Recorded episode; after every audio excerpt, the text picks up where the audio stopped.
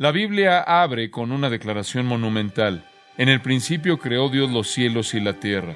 Y con esa declaración, las Sagradas Escrituras afirman la existencia del universo y todo lo que hay en él como el producto del acto creado por Dios.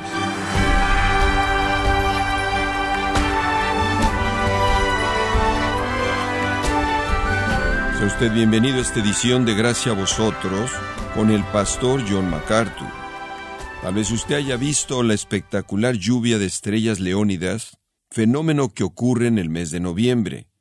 ¿Qué nos dice este espectáculo anual de luces acerca de cómo surgió el universo? Le invito a averiguarlo hoy, conforme John MacArthur continúa con la serie clásica La batalla por el comienzo, en gracia a vosotros. La Biblia abre con una declaración monumental. En el principio creó Dios los cielos y la tierra. Y con esa declaración la palabra de Dios, las sagradas escrituras, afirman la existencia del universo y todo lo que hay en él como el producto del acto creado por Dios. Es una declaración muy importante. En este versículo se nos muestra que la evolución, la teoría dominante de la ciencia, no es verdad. Lo que existe no existe porque evolucionó, sino porque Dios lo creó. Hemos tratado de mostrar que la evolución no es científica.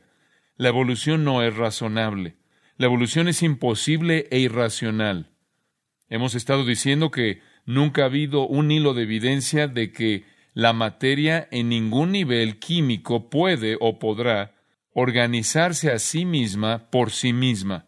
Inclusive cuando es energizada, cuando hay energía que la active, mucho menos se organice a sí misma hacia arriba hasta llegar a la vida de una manera viable y seguir ascendiendo y de manera continua a un nivel más alto de vida y finalmente alcanzar la vida humana, nunca ha habido una hebra de evidencia de que la materia hace eso o puede hacer eso. Fue hace más de cien años atrás que Louis Pasteur probó que la biogénesis espontánea no puede ocurrir. Una célula no puede incrementar su complejidad. Una célula no puede añadir información necesaria en su ADN o su código genético para llevarse a sí misma a un nivel más elevado. Eso es imposible. Nunca ha sido hecho, nunca ha sido visto. Nada se muta hacia arriba. Nada atraviesa por un proceso de mutación que va subiendo. De hecho, la selección natural la cual fue una frase en la cual Darwin se apoyó, la selección natural o el proceso de cambio o mutación siempre es descendiente, nunca es ascendente. Siempre es descendente, nunca es ascendente. La vida individual, la cual varía demasiado desde el centro de las especies, va hacia abajo, es la ley de la entropía. De esta manera, los mutantes no mejoran las especies, están en un declive. De manera inevitable mueren a nivel celular. La selección natural entonces solo es ascendente, no descendente. La selección natural es solo descendente, no ascendente. Y la selección natural, de hecho, evita que la evolución se lleve a cabo.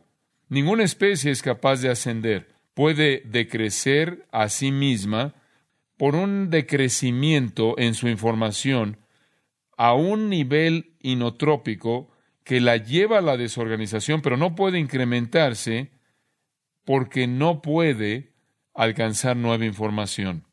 Y es verdad que las especies morirán. Francamente hay millones de especies que han muerto en este mundo. Y hay miles, nos dicen, que diariamente se extinguen. Habían más especies antes de lo que hay ahora. Había especies en el pasado que ni siquiera tenemos el día de hoy, tales como los dinosaurios. Bien puede ser que hubieron otros tipos de monos, otros tipos de mamíferos como especies, como también insectos y aves y serpientes y criaturas del mar y todo eso que han muerto y pudieron haberse visto como eslabones entre varias especies, pero nunca ha habido una hebra de prueba de que un tipo de especie puede convertirse en otro tipo de especie, mucho menos un tipo de vida más elevado. Lo que parece ser algún tipo de eslabón intermedio que se encuentra en algún tipo de campo vertebrado o campo de fósiles, quizás puede ser nada más que una especie antigua que dejó de existir, como sucede por millares todo el tiempo. La evolución entonces, con su teoría del caos y su teoría de la materia no inteligente, existiendo con características al azar, organizándose a sí misma al azar, hasta llegar a formas inmensamente complejas y en términos definitivos al nivel de la inteligencia humana y personalidad, es tan absurda y tan imposible y tan imprecisa en términos científicos que ninguna persona honesta podría creerla. La evolución es una violación de todo lo que la ciencia moderna sabe que es verdad. Por otro lado, no necesitamos la evolución para explicar nada, porque acabamos de leer cómo sucedió en Génesis 1.1. La materia inorgánica no puede organizarse a sí misma hacia arriba hasta convertirse en materia orgánica. La materia orgánica no puede organizarse a sí misma mediante características al azar para convertirse en un organismo más complejo y finalmente alcanzar el nivel de inteligencia y personalidad humanas. Eso no puede suceder. No sucede. Bueno, la gente pregunta, y esta es una perspectiva muy popular el día de hoy, pero pregunta, ¿acaso no podría Dios? Reconocemos a Dios, reconocemos a un creador, pero ¿acaso Dios no pudo haber usado la evolución después de haber creado la materia original? ¿Acaso Dios no pudo haber usado la evolución en el sentido de evolución teísta? No, Dios no pudo haber usado la evolución porque la evolución es imposible. La evolución da por sentado que la materia se puede organizar a sí misma de manera ascendente por sí misma. A. E. Wilder Smith, un científico brillante que ha realizado una obra realmente que ha abierto la brecha en este tema y que es un creacionista abierto y fuerte, escribió, y cito, La información necesaria para construir al hombre no reside en los pocos elementos que se necesitan para componerlo. Fin de la cita. No puedes explicar al hombre, inclusive mediante los componentes a los que él puede ser reducido en un laboratorio. La información genética no puede venir de ningún lado. La información genética no puede levantarse de manera espontánea, ni la materia en sí misma se opera a sí misma para organizarse a sí misma en algún tipo de nivel más elevado de complejidad. Bueno, usted entiende el mensaje. Todo necesita información de afuera. La inteligencia es crítica para toda la materia y toda la energía.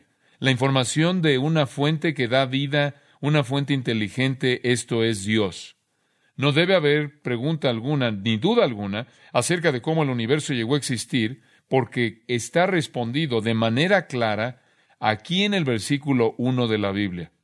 Y yo creo, creo que es apropiado, preciso, es correcto decir que si hubiera una teoría que no fuera la evolución, fuera de la creación divina, si hubiera algo fuera de la creación divina o la evolución, los científicos se alinearían para proponerla. Los científicos con gusto adoptarían una explicación más racional en lugar de continuar promoviendo la evolución, pero no tienen alternativa alguna fuera de la creación divina. Y eso es intolerable para el hombre pecaminoso porque el Creador también es la autoridad moral del universo y el juez de todos los hombres. La evolución no tiene sentido en absoluto. Por otro lado, la Biblia sí lo tiene. Ahora, comenzando en el versículo 2, el primer capítulo de la Biblia, realmente expande o explica más detalles del versículo 1. El versículo 1 dice que Dios creó los cielos y la tierra, y comenzando en el versículo 2, descubrimos cómo lo hizo. Génesis 1, versículo 2. Y la tierra estaba desordenada y vacía, y las tinieblas estaban sobre la faz del abismo, y el Espíritu de Dios se movía sobre la faz de las aguas. Y dijo Dios, sea la luz, y fue la luz. Y vio Dios que la luz era buena, y separó Dios la luz de las tinieblas, y llamó Dios a la luz día, y a las tinieblas llamó noche, y fue la tarde y la mañana un día. Luego dijo Dios, haya expansión en medio de las aguas, y separe las aguas de las aguas. E hizo Dios la expansión, y separó las aguas que estaban debajo de la expansión, de las aguas que estaban sobre la expansión. Y fue así. Y llamó Dios a la expansión cielos, y fue la tarde y la mañana el día segundo. Dijo también Dios, júntense las aguas que están debajo de los cielos en un lugar y descúbrase lo seco. Y fue así. Y llamó Dios a lo seco tierra, y a la reunión de las aguas llamó mares. Y vio Dios que era bueno. Después dijo Dios, produzca la tierra hierba verde, hierba que dé semilla, árbol de fruto que dé fruto según su género, que su semilla esté en él, sobre la tierra. Y fue así. Produjo, pues, la tierra hierba verde, hierba que da semilla según su naturaleza, y árbol que da fruto, cuya semilla esté en él, según su género. Y vio Dios que era bueno. Y fue la tarde y la mañana el día tercero. Dijo luego Dios, haya lumbreras en la expansión de los cielos para separar el día de la noche, y sirvan de señales para las estaciones, para días y años, y sean por lumbreras en la expansión de los cielos para alumbrar sobre la tierra. Y fue así. E hizo Dios las dos grandes lumbreras, la lumbrera mayor para que señorease en el día, y la lumbrera menor para que señorease en la noche. Hizo también las estrellas. Y las puso Dios en la expansión de los cielos para alumbrar sobre la tierra, y para señorear en el día y en la noche, y para separar la luz de las tinieblas.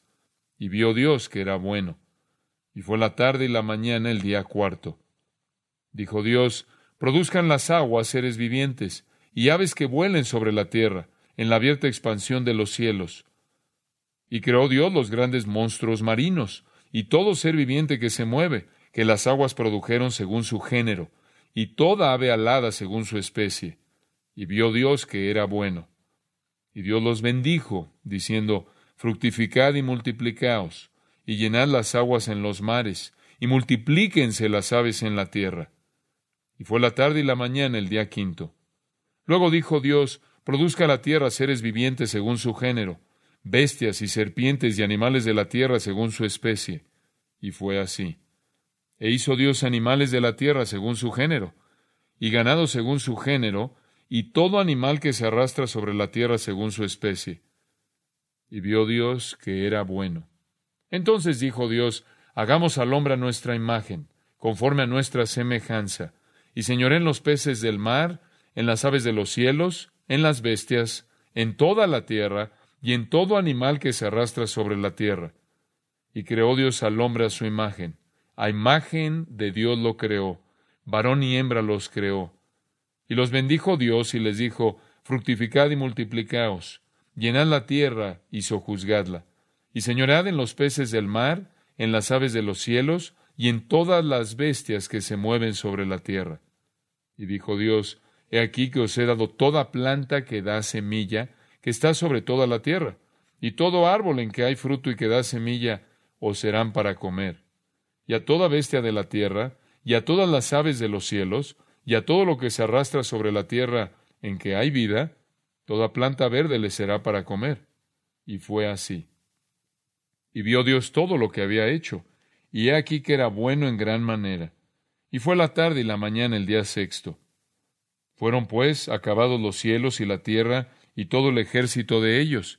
Y acabó Dios en el día séptimo la obra que hizo, y reposó el día séptimo de toda la obra que hizo. Y bendijo Dios al día séptimo, y lo santificó, porque en él reposó de toda la obra que había hecho en la creación. Este es el relato de un testigo ocular de la creación del universo. El relato de la creación se presenta desde Génesis 1.1 hasta Génesis 2.3, y el bosquejo del libro de Génesis se puede dividir en dos partes. La primera parte es la creación, Génesis 1.1 al 2.3. La segunda parte es llamada las generaciones. Comenzando en el capítulo 2, versículo 4, comienzas a seguir la historia del hombre. La creación entera del 1.1 al 2.3, y comenzando en el 2.4, comienza usted a seguir la historia del hombre hasta el final de Génesis y a lo largo del período de los patriarcas. Podríamos decir entonces que Génesis 1.1 presenta un relato general exhaustivo de la creación. Dios creó los cielos y la tierra. No puede hacer usted una declaración más general, más amplia que esa. Eso cubre todo. Esa es una manera de decir que Dios creó todo en el universo, todo lo que existe, sea que esté hablando de galaxias o esté hablando de algún tipo de sistema solar, sea que esté hablando de esas cosas que están en los extremos más lejanos del universo en el espacio, o sea que esté hablando del grano más pequeño de arena, o sea que esté hablando de un microbio, bacteria sobre el planeta Tierra, todo absolutamente fue creado por Dios. Él es el creador de todas las cosas, visibles e invisibles, y todas las cosas significa todo, desde diferentes rangos de ángeles a toda forma de vida, desde ballenas a elefantes a virus. Todo, todas las cosas incluyen toda forma de energía, toda forma de materia, la luz, esto es, la velocidad de la luz, la estructura nuclear, electromagnetismo, gravedad, toda ley por la cual la naturaleza opera, fue creada dentro del marco de esta creación. Todas las cosas, todas las cosas. Detrás de la creación de todo en el universo está el Dios vivo, quien hizo que todo existiera de manera, más bien, que hizo que todo existiera, y Él siempre ha existido de manera eterna, pero no siempre había sido el Creador. Pero aquí Él se convierte en el Creador y Él crea todo, absolutamente todo. Y comenzando en el capítulo 2, versículo 4, como dije, Él se concentra en el hombre y regresa a explicar la creación del hombre. Y él entonces cuenta la historia del hombre que fluye realmente hasta el final de las Escrituras. Pero este es solo un relato de un testigo ocular de la creación, Génesis 1, 1 al 2, 3 no es alegoría. No hay nada en el texto hebreo o en el texto en español que indique que esta es una historia inventada, que este es algún tipo de retrato alegórico. No hay nada aquí que indique que este es algún tipo de poesía mística, este es algún tipo de estilo literario lírico, que es algo diferente de historia real. Dicho de otra manera, esta es historia expresa historia escrita por parte de Dios a través de Moisés. El Creador mismo le dio a Moisés este relato preciso de la historia. Y aceptamos las escrituras como inspiradas por Dios e inerrantes, y no hay nada en este texto que indique que es algo diferente de historia clara, pura. Ahora, cuando dice en el versículo 1, en el principio creó Dios, usa la palabra vara vara. Cuando es usada en la raíz cal del hebreo, es usada en las escrituras solo en referencia a la obra divina de Dios. Hay un aspecto único aquí, y ese aspecto único es lo que la hace absoluta. Vara, que se traduce creó, significa en esencia que el Dios infinito, eterno, personal, trino, el Dios del universo, hizo que las cosas existieran todo lo que existe, hizo que existiera cuando no existía antes de este momento. Él creó, en latín decimos, ex nihilo, de la nada. Esto es, no había material preexistente. Hebreos 11.3 lo dice. Por la fe entendemos haber sido constituido el universo por la palabra de Dios, de modo que lo que se ve fue hecho de lo que no se veía las cosas que vemos en el universo creado no fueron hechos de algo más, fueron hechos de la nada, ex nihilo, sin material preexistente. Es una manera de decir que todo lo que nos rodea, su cuerpo, el lugar, la banca donde está usted sentado, el edificio en el que usted se encuentra, las calles a nuestro alrededor, los árboles, las flores, la ciudad, el estado, la nación, el continente, todo el mundo, las estrellas, la luna, todo, todo lo que puede ver, todo lo que no puede ver, protozoos, amibas o simplemente polvo, todo arreglo de materia que existió de manera instantánea vino de la nada, no vino de material preexistente, no vino de cosas que aparecen, vino de la nada. Y Génesis es el único registro de la creación, es la única fuente de información acerca de la creación. Ahora, al concentrarnos en este versículo, ¿cómo es que Dios creó? ¿Mediante qué método? Ya hemos sugerido que Él no pudo haber usado la evolución debido a dos razones. Número uno, el texto de Génesis 1 no da lugar a la evolución. Y número dos, la evolución no sucede. ¿Cómo lo hizo? ¿Cómo es que Dios hizo esto? Realmente es muy simple. Versículo 3 dice, y dijo Dios, sea la luz. y fue la luz. Versículo 6, luego dijo Dios, hay expansión en medio de las aguas y separe las aguas de las aguas. Y eso es lo que sucedió. Versículo 9, dijo también Dios, júntense las aguas que están debajo de los cielos en un lugar y descúbrase lo seco. Y fue así. Versículo 11, después dijo Dios, produzca la tierra hierba verde, hierba que dé semilla, árbol de fruto que dé fruto según su género, que su semilla esté en él sobre la tierra. Y fue así. Versículo 14 dijo luego Dios, haya lumbreras en la expansión de los cielos para separar el día de la noche y sirvan de señales para las estaciones, para días y años. Y fue así. Versículo 20. Dijo Dios, produzcan las aguas seres vivientes y aves que vuelen sobre la tierra en la abierta expansión de los cielos. Y fue así. Y fue así. Y vio Dios que era bueno. Y después en el versículo 24, luego dijo Dios, produzca la tierra seres vivientes según su género, bestias y serpientes y animales de la tierra según su especie, y fue así. Versículo 26, entonces dijo Dios, hagamos al hombre. ¿Cómo hizo Dios esto? ¿Cuál fue su método?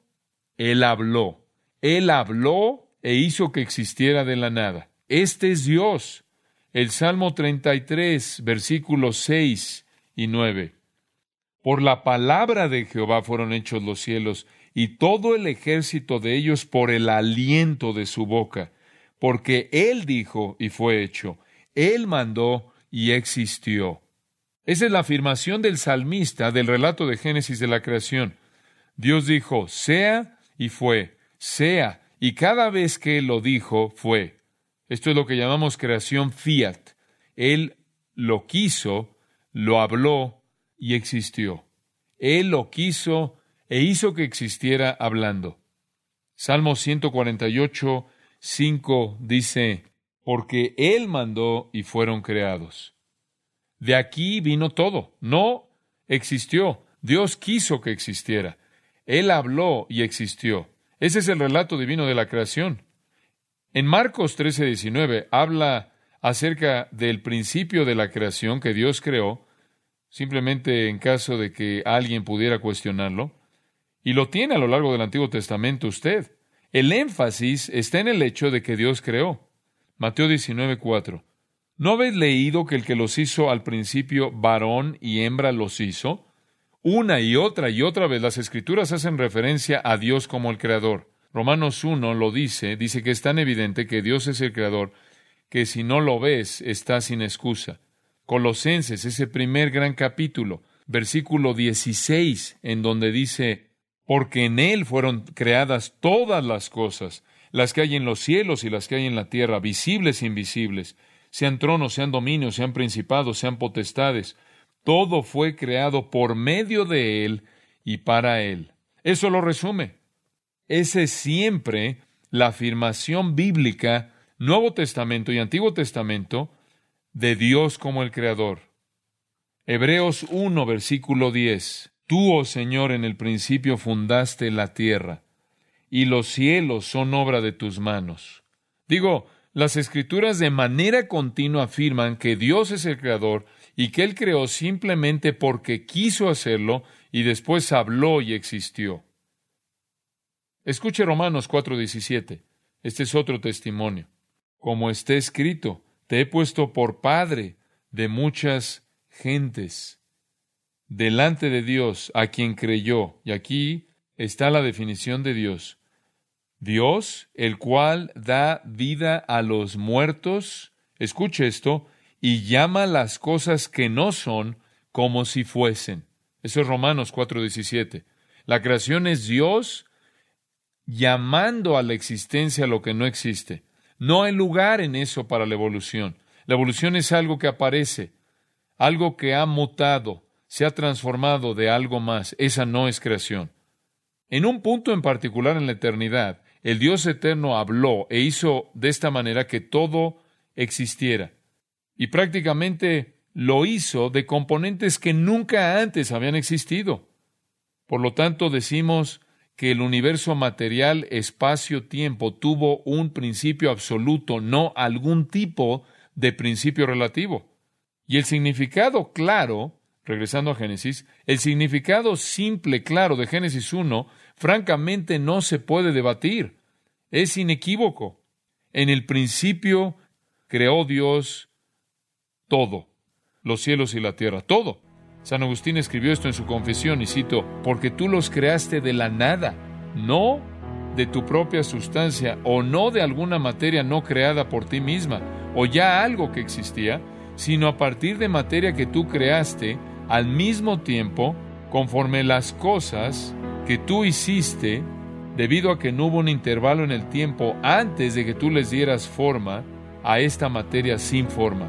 Fin de la cita. No hubo material preexistente y nada de lo que existe no fue creado por Dios. Juan 1.3, todas las cosas por Él fueron hechas, y sin Él nada de lo que ha sido hecho fue hecho. No hay nada que exista que Dios no creó. Esto está muy, muy claro en las Escrituras.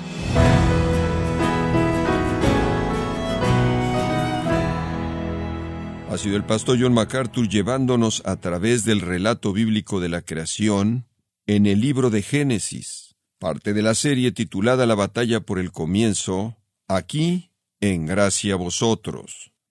Quiero recordarle, estimado oyente, que tenemos a su disposición el libro La batalla por el comienzo, escrito por John MacArthur, donde podemos ver a detalle todo lo relativo a los principios de la creación, y así guiarnos a un nuevo y profundo conocimiento de la palabra de Dios. Puede adquirirlo en nuestra página gracia.org o en su librería cristiana más cercana. Y le recuerdo también que puede descargar todos los sermones de esta serie La batalla por el comienzo, así como todos aquellos que he escuchado en días, semanas o meses anteriores en gracia.org.